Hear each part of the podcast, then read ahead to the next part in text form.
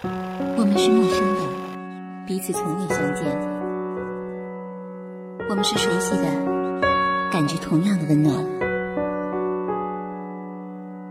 打开耳朵，放飞心灵，这里是陌生人广播，能给你的小惊喜与耳边的温暖。陌生人广播能给你的小惊喜与耳边的温暖。大家好，我是交大。前几天啊，交大看到这样一条新闻，说吉林省一个八十多岁的老太太，在她十八岁那一年呢，初恋情人离开的时候，对她说：“不要嫁给别人，两年后我回来娶你。”所以呢，这位老太太苦苦等了六十年。看到这样一条消息呢，其实交大自己也在思考，支持老太太这样等下去的动力究竟是什么。今天呢，就和我们的编辑汪汪一起为大家分享这样一篇文章，来自心理学家武志红老师。文章的名字呢，叫做《未被实现的愿望的诅咒》。我从文中找到了一些答案，希望你也可以。日本小说家村上春树在他的短篇小说《在劫面包店》中写了这样一个莫名其妙的故事。一天夜里呢，刚结婚不久的小两口突然醒来，两个人都饿得不得了，把家里所剩无几的食物扫荡一空，那种饥饿感仍然是无比凶猛。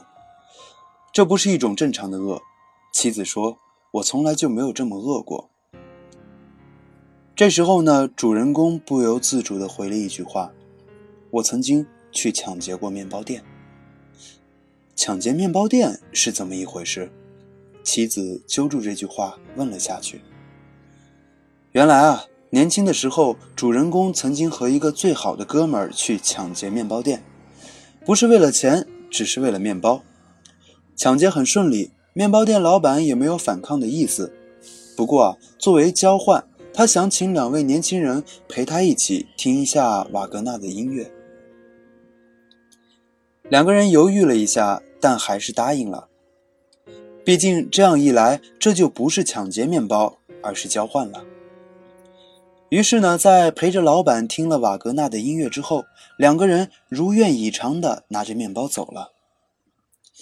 但是他和伙伴非常的震惊，连续几天都在讨论是抢劫好呢，还是交换面包更好。两个人理性上认为交换非常好，毕竟不犯法，但是从直觉上说。他感受到了一些重要但不清楚的心理活动，隐隐约约觉得还是不应该和店老板交换，相反呢，该用刀子威胁他，直接将面包抢走不就行了？这不仅是他的感觉，也是伙伴的感觉。后来啊，两个人莫名其妙的就再也不联系了。对妻子讲述这件事的时候呢，主人公说。可是我们一直都觉得这其中存在着一个很大的错误，而且这个错误莫名其妙的在我们的生活中留下了一道非常黑暗的阴影。毫无疑问的是，我们被诅咒了。妻子说：“不仅你被诅咒，我自己都觉得被诅咒了。”他认为这就是这次莫名其妙而又无比凶猛的饥饿感的源头。要化解这种饥饿感呢，要化解这种诅咒，就必须去完成这个没有完成的愿望，真真正正的再去抢劫一次面包店。最终呢，新婚的两口子开着车，拿着妻子早就准备好的面具和枪，扎扎实实的去抢劫了一次面包店，一个麦当劳。我呢是在两千年第一次读了这样一篇短篇小说，觉得莫名其妙。村上春树到底在说什么啊？真是一篇怪诞的小说。但是前不久在和几个心理医生朋友闲聊的时候，忽然间仿佛彻底明白了村上春树这个短篇小说的寓意。未被实现的愿望具有多么强大的力量？脑子里蹦出这样一句话之后呢，感觉上记忆中藏了许多恍恍惚惚的事情都得到了无比清晰的解释。美国男子盖茨比是一个亿万富翁，他再次遇到前女友黛西。黛西因渴望纸醉金迷的生活呢，已经嫁给了一个纨绔子弟汤姆。汤姆的家境已经落寞，而黛西也浑身上下散发着对于物质生活的渴求。不过，盖茨比仍然痴迷不减，继续狂热地追求着黛西。并用巨资资助他的家庭。然而，黛西也仍和以前一样不在乎盖茨比，不仅和丈夫一起利用他，甚至还策划了一起车祸，害了盖茨比的性命。这就是没有结果的初恋留下的诅咒。对于盖茨比而言呢，没有在黛西身上实现的愿望，犹如一个魔咒。他似乎只有实现这个愿望，魔咒才能得到解除。这是美国作家费茨杰拉德在他的小说《了不起的盖茨比》中描绘的一个悲剧。现实生活中也有许多例子显示，不曾完结的初恋是最常见的魔咒之一，令许多人都为之付出巨大的精力。有家媒体曾经报道过这样一件事：一名八十岁的老人马德峰，在长达四十七年的时间里，一直在寻找初恋女友，最终通过这家报社得以圆梦，知道了初恋女友的下落。这种未被实现的愿望，为什么会有如此巨大的力量呢？对此，可以用完形心理学给予解释。完形心理学呢，是源自德国的一个心理学流派，核心概念呢就是完形。大概意思是说，我们会去追求一个完整的心理图形，一个有始有终的初恋，不管结果走向婚姻殿堂还是分手，只要有了一个明确的结果，就是一个完整的心理图形。然而，假若初恋无果而终，就是一个没有完成的心理图形，那么呢，我们就会做很多的努力，渴望去完成它。马德峰老人和初恋女友因为组织的反对而不能结婚，这不是自己意志的结果，并且最后分手以后呢，两个人失去了联系。这两个原因加在一起，导致马德峰在这一件事情上的心理图形有很大的不完整感。这也是令他在后来的四十七年时间中不断寻找初恋女友的重要动力。马德峰老人的这种心态其实并不罕见。有报道称呢，青岛的一家机构甚至专门推出了一项特别服务，帮助孤独老人寻找初恋情人。回到在劫面包店这个故事中，本来呢，主人公的意志是抢劫面包，如果成功了，就是他意志的胜利。然而，面包店老板用瓦格纳的音乐做了一个交换，就将他的意志给抹去了，变成了面包店老板的意志。意志的较量可能是人际关系中最普遍的现象。并且关系越亲密，这种较量可能会越常见。于是，最亲密的关系不仅最可能是温暖的港湾，也可能是相互的地狱。在家庭中，我们最容易见到意志的强加，上一代人没实现的愿望强加到了下一代人身上，这可以被称为是愿望的接力。但是呢，跟我们常见的接力赛不同的是，下一代的生命意志被严重的压制了。美国心理学家弗兰克曾经对我讲过一个真实的故事：美国男子斯科特从最好的法律院校以最优异的成绩毕业，但拿到学位的当天，他乘飞机去了西班牙，从此再也没有回过家。父亲梦想他做律师，但他以极端的方式羞辱了父亲，在西班牙一个岛上以贩卖毒品为生。这种羞辱其实是斯科特试图对父亲的意志说不。原来啊，斯科特根本不想学法律，是父亲逼他学的。父亲将自己的意志强加在了斯科特的头上。那父亲为什么要这么做呢？原来啊，他不过是通过儿子在完成自己未被实现的愿望。成为一名律师是斯科特父亲自己的梦想，但却遭到了斯科特祖父的强烈反对。祖父强行要求斯科特的父亲接手家族的生意。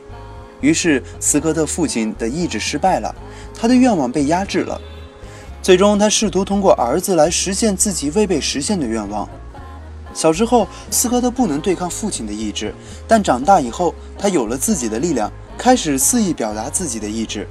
父亲想让他成为律师，结果他成了一个犯罪分子。父亲不让他养小动物、小植物，因为父亲认为这都是娘娘腔的爱好。而他现在在家里阳台上种满了植物，还养了七只宠物龟。他还在打造一艘船，梦想着环游世界。许多家长不明白，自己从来都是教导孩子做一个守规矩的好人，但为什么孩子最后会变成一个坏蛋？那么，斯科特这样的故事就是答案。所谓的儿童多动症，也可以从这一点上找到部分的原因。我所了解的一些多动症的案例呢，他们无一例外都是在家中受到了太多的限制，这个不能做，那个也不能做，一切都要听大人的。结果呢，他们的意志受到了极大的限制，内心中有无数未被实现的愿望。也就是说呢，他们遭受了无数大大小小的诅咒。他们的多动症其实呢，就是在表达这种被压制的愿望而已。我们渴望成为自己。这是最大的生命动力，同时我们又渴望关系，这几乎是同等重要的生命动力。然而，关系，尤其是亲密关系，一方面给我们极大的幸福和快乐，另一方面呢，也是双方意志的较量，从而会给我们留下许多未被实现的愿望。那么，我们应该怎么办？难道只有听凭这些魔咒的诅咒吗？譬如小时候没有玩耍过，长大了就必须得放肆一回；以前没有得到一个恋人，以后就必须想尽办法得到他；第一次抢劫面包店没有成功，被老板戏耍了，就必须再次抢劫面包店。当然不是，其实呢，还有一个简单直接的化解办法：接受失去，学会哀伤。所谓的接受失去呢，就是去直面事实，承认有一些东西的确已经失去了。这是一个不可逆转的事实。当做这个工作的时候呢，我们势必会产生哀伤。所接受的失去越大，所产生的哀伤就越重。哀伤是完结的力量，是帮助我们告别悲剧的几乎的唯一途径。学会哀伤，也许是最重要的人生智慧之一。只有学会哀伤，懂得放弃，我们才会从无数大大小小的魔咒中解脱出来。哀伤呢，也是精神分析学派的心理医生做心理治疗时一个核心的工作。敏锐的心理医生随时会发现，来访者的许多问题都是因为没有接受失去，并学会哀伤。